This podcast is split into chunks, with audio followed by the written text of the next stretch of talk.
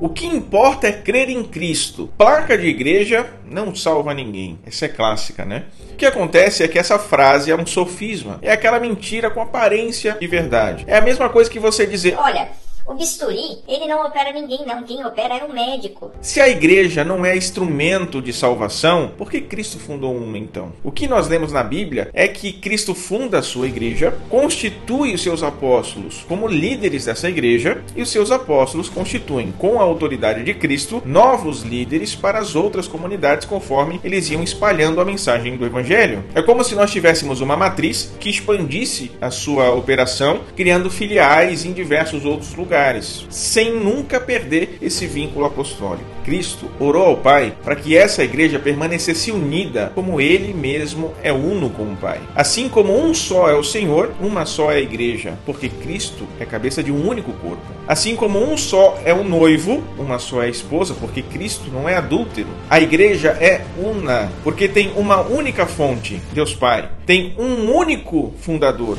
Jesus Cristo. Tem uma única alma, o Espírito Santo porque professa uma só fé, um só batismo, tem um único culto, a liturgia e os sacramentos. Um único pastor, aquele que foi escolhido pelo próprio Cristo. Esta é a igreja una, santa, católica e apostólica.